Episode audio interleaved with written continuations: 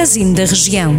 Porque falamos da sua terra e das pessoas que conhece, em cada cidade, vila ou aldeia, acompanhe a notícia que está mais perto de si.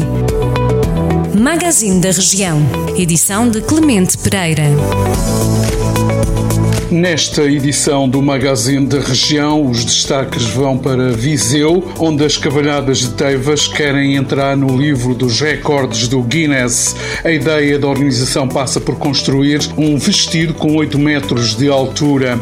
Alexandra Sá, presidente da Associação Cultural, Recreativa e Social de Teivas, revelou ao Jornal do Centro que o modelo será um vestido inspirado na dança da Morgadinha. Em Tondela, o Clube Desportivo confirmou confirmou a permanência na Primeira Liga na última jornada, numa época em que finalizou a primeira volta com a melhor pontuação de sempre. Em Sernancelho, uma mulher de 45 anos foi identificada pela GNR por furto de uma carteira. A suspeita terá usado os cartões de crédito que estavam no interior desta carteira para comprar comida, bebida e roupa. Segundo fonte da GNR, a carteira estava abandonada na via pública. Em Taboaço, as piscinas municipais receberam o selo Portugal a Nadar Seguro, atribuído pela Federação Portuguesa de Natação. O programa Portugal a Nadar é uma iniciativa da Federação Portuguesa de Natação que já destacou a segurança de 26 equipamentos em todo o país. Em Vila Nova de Paiva, o destaque vai para um filho da terra, quem o tom dela também fica a dever as manutenções conquistadas à última da hora,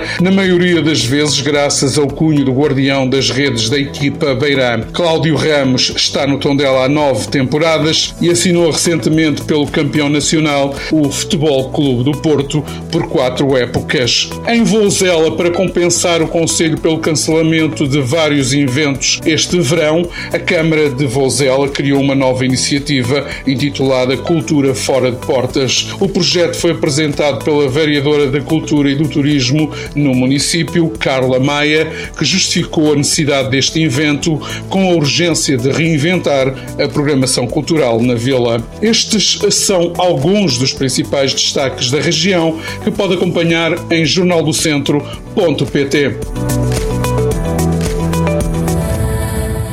Jornal do Centro, a rádio que liga a região.